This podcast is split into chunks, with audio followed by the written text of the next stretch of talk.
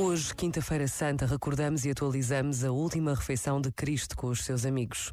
E partilhar o alimento com quem gostamos, estar à mesa e conversar sobre a vida, os planos, os acontecimentos, é das experiências mais gratificantes de intimidade.